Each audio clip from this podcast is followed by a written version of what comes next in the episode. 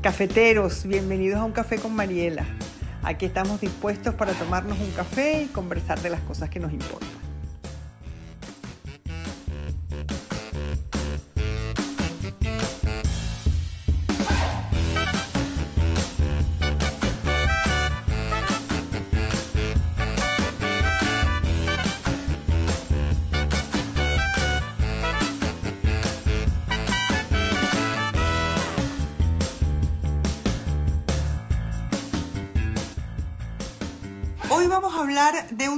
A mí también me encantan tus libros, me dice alguien por ahí, gracias. Em, de un tema que es bien interesante. Eh, yo lo he dado en llamar el pecado de la impostura. Eh, que puede ser el pecado de la impostura o el síndrome de Cenicienta. Vamos a ver por qué es un temazo. Voy a empezar contándoles tres casos de tres cartas que he recibido a lo largo de mis años de, desde que escribí los libros que van llegando cartas. Tengo 27 años y me he sentido identificada con mujeres malqueridas. Soy una chica inteligente, divertida, fuerte, ya sabes. Yo era maravillosa hasta que conocí a mi novio. Poco a poco empecé a dejar de hacer las cosas que a mí me gustaban, solo para poder estar con él. Así, para complacerle, he dejado de lado mi carrera, mi familia, mis amigos, y dejo de hacer muchas cosas que son importantes para mí. En cambio, hago cosas impensables solo para deslumbrarlo. Este es un caso. Hay otro, otros dos.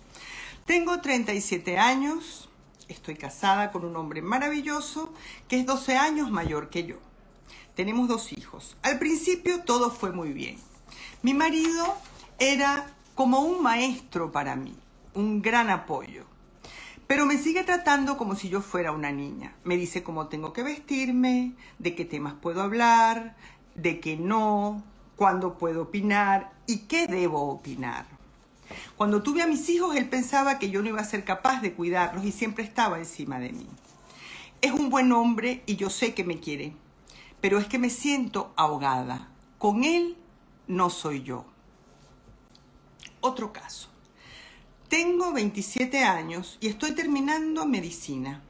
Mi novio empezó derecho, pero no terminó la carrera y trabaja de camarero. No se siente cómodo con mis compañeros de facultad, así que solo salimos con sus amigos. No entiende que mis jornadas de estudio sean agotadoras ni mi cansancio.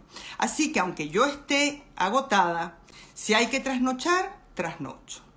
A veces le oculto las notas que saco para que no se sienta mal, porque siempre se burla de mí y me dice, ay sí, la doctora. Bueno, ¿qué tienen estos tres casos en común? Los tres casos tienen en común que estas tres mujeres, con tal de estar con sus parejas, sacrifican parte de lo que ellas son. ¿Por qué se llama el síndrome de Cenicienta? Esto tiene varios eh, niveles de digamos. Primero nos encontramos con un príncipe estupendo, maravilloso, extraordinario, por supuesto, como todos los príncipes, y todos solo nos enamoramos de príncipe, no nos vamos a enamorar de uno cualquiera, solo nos enamoramos de príncipe. Un príncipe que tiene en su mano un zapatito de cristal, que tiene en su cabeza un modelo de mujer, que es el zapatito de cristal que nos ofrece. Y como nosotras estamos tan enamoradas de ese príncipe, pues estamos dispuestas a cualquier contorsión de nosotras mismas con tal de encajar en ese zapatito. A veces, como nuestra primera persona, renunciamos a cosas que son importantes como su carrera profesional, su familia y sus amigos. En el segundo caso, la transformación es de otra manera. Es un síndrome como de Pigmalión. No sé si se acuerdan de la película My Fair Lady. Sino porque es como más de mi época que de la de ustedes. Pero es una película, es un clásico de Audrey Hepburn en donde ella es una florista y uh, un uh, lingüista decide que él va a ser capaz de hacerla hablar y hacerla pasar por una uh, inglesa londinense de la realeza, qué sé yo qué se lo propone como una apuesta y lo consigue. Para eso tiene que educarla desde cero. Bueno, Ese es el síndrome de Pigmalión, el de nuestro segundo caso. Esos 12 años de diferencia que hay entre ellos dos le da a él, pareciera, el pasaporte de modelarla a ella según el zapato de lo que él piensa que es la mujer ideal. Y ella, pobre, se deja porque como el que sabe hablar es él, ella eh, pues se recuesta y lo permite. Y mm, estas cosas no suceden de la noche a la mañana. O sea, nadie renuncia a sí mismo de la noche a la mañana, sino empieza a renunciar en pequeñas cosas, en cosas nimias, en cosas imperceptibles, en cosas que parece que no nos duelen, que no nos importan. Y mm, el tercer caso, el de nuestra amiga, nuestra chica que estudia medicina y que está con un camarero y que le oculta sus notas para que él no se sienta mal, para que él no se sienta de menos, etcétera nos recuerda a una parte muy importante que les voy a leer del, cuento de Cenicienta. Yo soy muy lectora, entonces yo no me conformo con la versión de Walt Disney de los cuentos, sino que yo voy a la fuente original y tengo un libraco así enorme de los cuentos de los hermanos Grimm porque me parece que son extraordinarios. O sea, la crudeza de esos cuentos, la profundidad de esos cuentos, como eh, son casi shakespearianos en su capacidad de estrujar el alma humana, de eh, em, meterle el dedo hasta el fondo al, corazón de quienes lo leen, ¿verdad? Y de pasar, además, eh, por los oídos de los niños como, como si nada, pero los ponen en contacto con cosas importantes de la vida. Entonces yo les leo lo que literalmente dicen los hermanos Grimm en el cuento de Cenicienta. ¿Se acuerdan del cuento de Cenicienta? Bueno, ella, mm, el príncipe llega a la casa donde están las dos hermanastras y en el fondo Cenicienta escondida. Em, y llega con el zapatito. Entonces, el príncipe dice, aquella a la que le valga el zapato será mi esposa.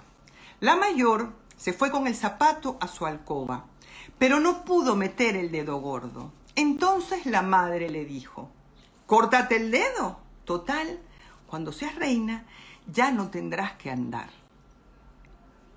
Y la chica se cortó el dedo. Por supuesto que aquello era un sangrero y el príncipe se dio cuenta de que aquel zapato no le servía. Devolvió a la chica y mm, volvió a mostrar el zapatito. La segunda hermana pudo meter el dedo, pero le sobraba el talón. La madre le dio un cuchillo y le dijo, córtate un trozo de, de talón, que cuando seas reina ya no tendrás que andar. Y se cortó un trozo de talón. Bueno, eso es lo que a veces somos capaces de hacer. Cortarnos partes fundamentales de nosotros mismas, de nosotras mismas, porque suponemos que una vez que consigamos estar con esa persona a la que amamos, ya no vamos a tener que andar, es decir, ya no vamos a necesitar de nuestros propios pies, nos vamos a recostar del otro de tal manera y vamos a estar completados con el otro de tal manera que perdemos totalmente nuestra propia identidad. Entonces, esto es el problema de la impostura. A ver, esto es muy importante y yo quiero dejarlo clarito yo quiero que me escuchen. Lo único que tenemos de cierto es lo que somos. Lo único que tenemos de verdadero es a nosotros mismos. Eso es lo único que podemos cambiar eh, o no, pero es lo que nos define. Entonces, transformarnos en quienes no somos con tal de estar con alguien es pagar un precio demasiado alto. Eh, la imagen que yo tengo para el síndrome de Cenicienta es una Cenicienta, una Marielita probándose un tacón altísimo, precioso, no digo yo que no. El zapato es extraordinario, eh, bueno, un Manolo Blahnik, lo que tú quieras. Pero si no te queda bien, si no estás cómoda con él, si te incomoda, vas a estar eh, haciendo el ridículo toda la noche. va a aparecer, va a estar caminando en clenque, va a estar eh, subida a unas torres gemelas que no te sientan bien y, eso más tarde o más temprano te va a agotar. Yo tengo un amigo, el marido de una amiga mía, que él siempre dice que eh, las mujeres a veces cometemos dos errores en vez de uno. Cuando nos compramos una cosa que no nos gusta o que no nos sirve, o que no, no es de nuestra talla, o que no nos queda bien, eso es cometer un error. El segundo error es ponérnoslo. Es decir, si te encuentras un hombre con un zapatito que no es tu talla, con el que no te sientes cómoda, con el que no te sientes bien, el segundo error es usarlo como si eh, estuvieras cómoda con ello. Efectivamente, alguien dice aquí, la vida es muy corta para andar con zapatos que te aprieten. Y en la vida uno tiene que tener los pies muy bien puestos sobre la tierra, porque la vida es lo que tiene, que a veces es dura, a veces es difícil. Entonces uno tiene que saber que cuenta con sus propios pies y que se puede plantar en la vida mm, para enfrentarla mejor o peor, con lo que uno pueda, con lo que uno tenga, pero con algo de verdad. O sea, yo creo que, que eh, descubrir lo que para cada quien es su verdad, lo que verdaderamente le gusta, lo que verdaderamente le interesa, lo que le apasiona, aquello por lo que sería capaz de dar la vida.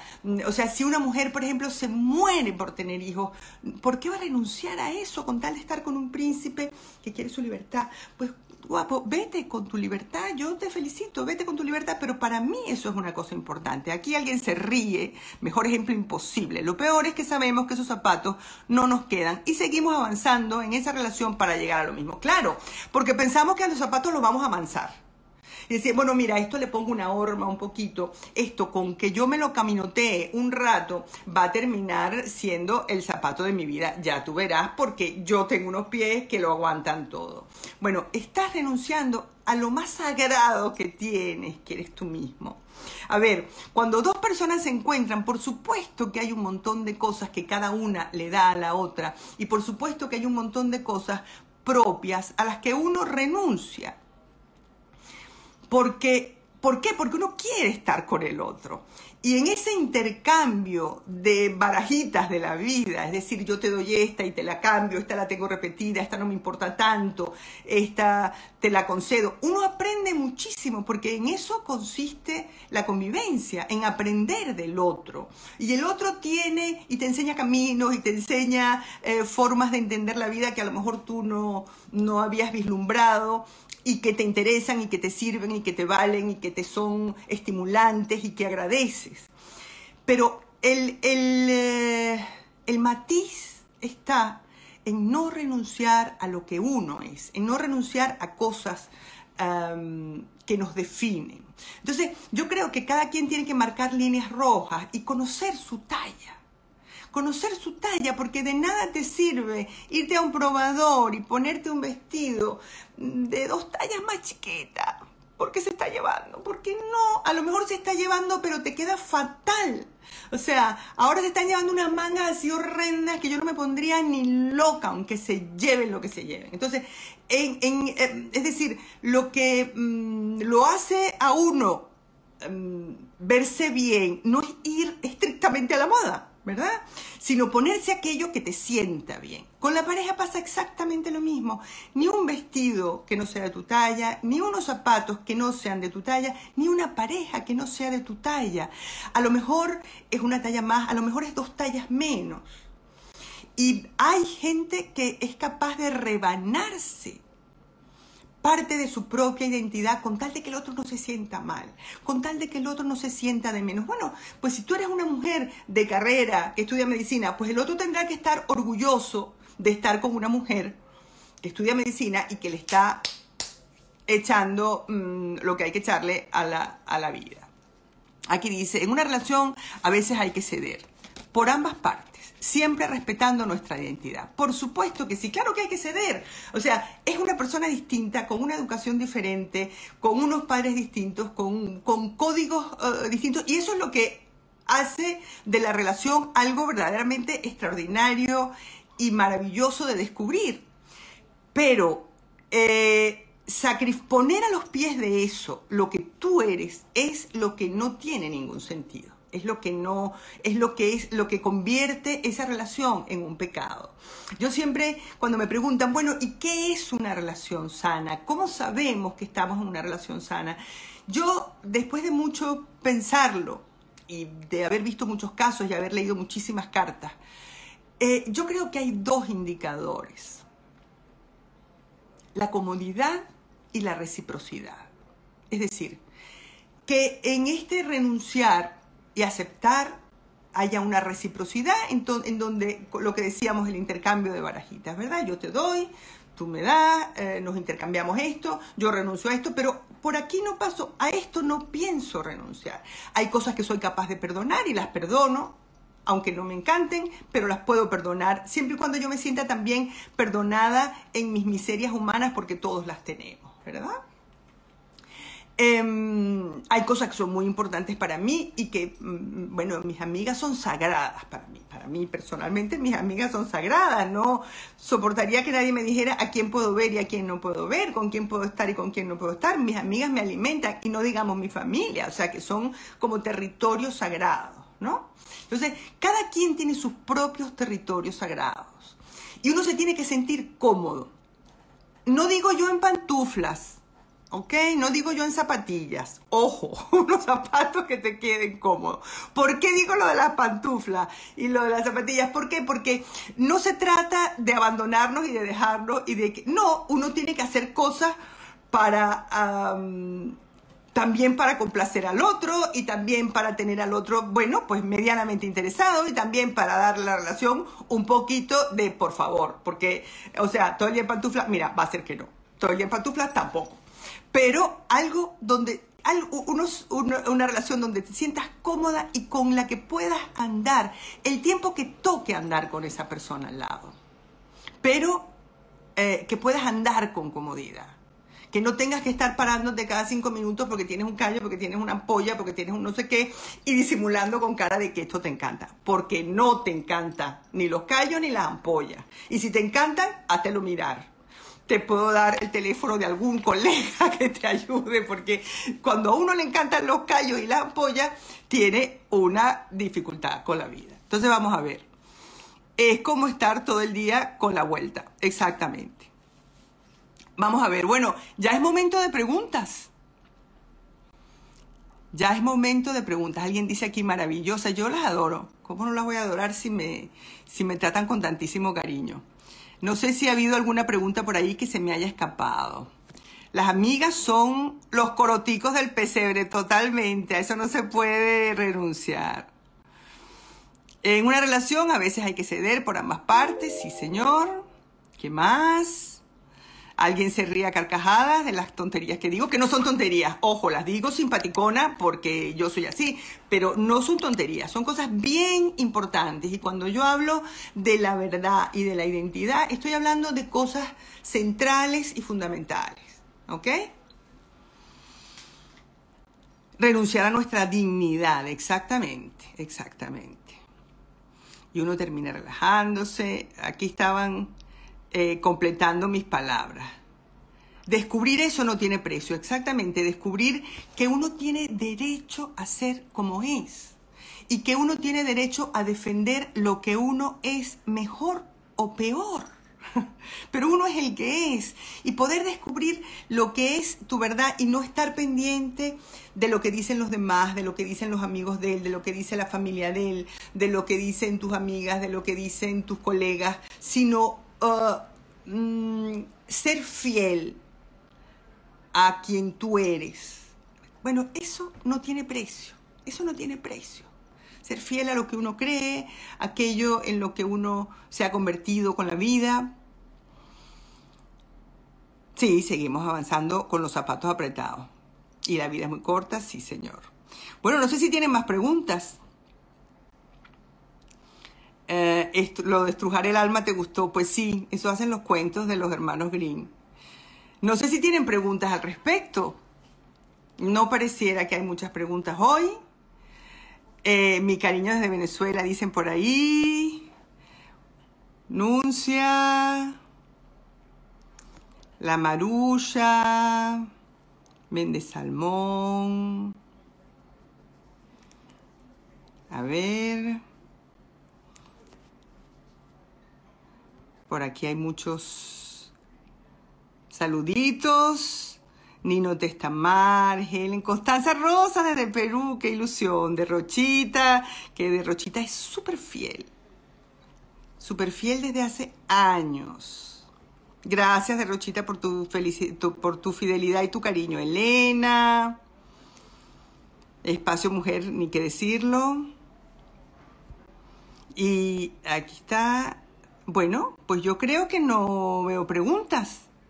No me han mandado preguntas.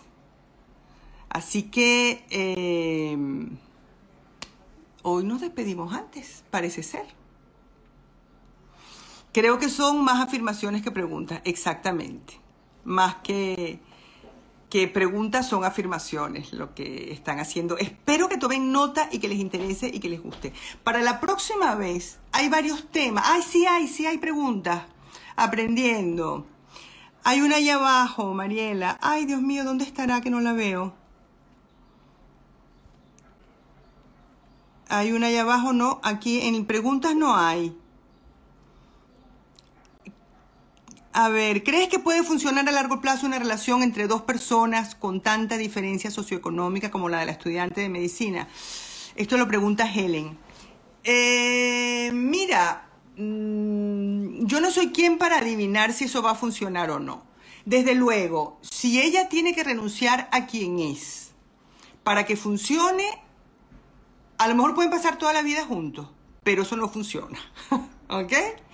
¿Por qué? Porque ella va a estar siempre con los talones recortados y siempre con sus dedos eh, rebanados y, pensando que no necesita andar y renunciando a algo propio. Entonces, eso es algo que... Eh, porque eso es una pregunta importante. Si las cosas, el que una eh, relación dure muchísimo tiempo no significa que funciona, ni significa que vaya bien. A veces dura muchísimo tiempo porque una de las dos personas, generalmente nosotras, porque eso nos encanta, está renunciando a sí misma eh, en favor del otro. Porque eso ya lo hemos hablado, toda esta cosa que tenemos maternal y de cuidar y de sacrificarnos, porque para eso estamos aquí en la vida. Entonces, eh, esa chica mm, finalmente escribía para ver si podía eh, eh, tener consulta y, la derivé y tengo entendido que terminó por separarse de esa pareja. Mm, bueno, a lo mejor se hubieran, se hubieran separado de cualquier forma, pero en ese caso no funcionó, en ese caso no funcionó, porque él no, para él era muy difícil eh, la, diferencia, la, la diferencia de prestigio. Para un hombre su prestigio es una cosa muy importante. Entonces, en la comparación, eh, él eh, se sentía de menos, que no tenía por qué serlo, porque tú puedes ser un camarero y ser un hombre encantador, brillante, simpático, inteligente, ocurrente, un montón de cosas que hagan de ti un príncipe verdaderamente, ¿no? lo que no te convierte en un príncipe es que necesites que tu pareja se rebane los talones o que se corte los dedos para que quepa en tu zapatito estrecho. Eso es lo que no te convierte en un príncipe. Lo que te convierte en un príncipe no es el título de la universidad, ni el dinero que ganas, sino el tipo de persona que eres. Y eso es lo que uno oh, tiene que valorar al final, ¿no? Son los valores que hay que destacar. Bueno, hablando de la semana próxima, que va a ser la última de esta temporada, de la primera temporada de los cafés, este, de los cafés de los miércoles. Eh, hay varios temas planteados. Está el tema de eh, los duelos y las separaciones, de en qué consiste un duelo y una separación. Está el tema de las amigas y está el tema de ah, los triángulos amorosos. Entonces, eh, yo espero sus mensajitos privados para que ustedes me digan cuál de los tres temas prefieren. Y si me pueden llegar antes del domingo sería infinitamente mejor porque yo esto, aunque ustedes no lo crean, yo me lo preparo para, bueno, para contarles algo con sentido.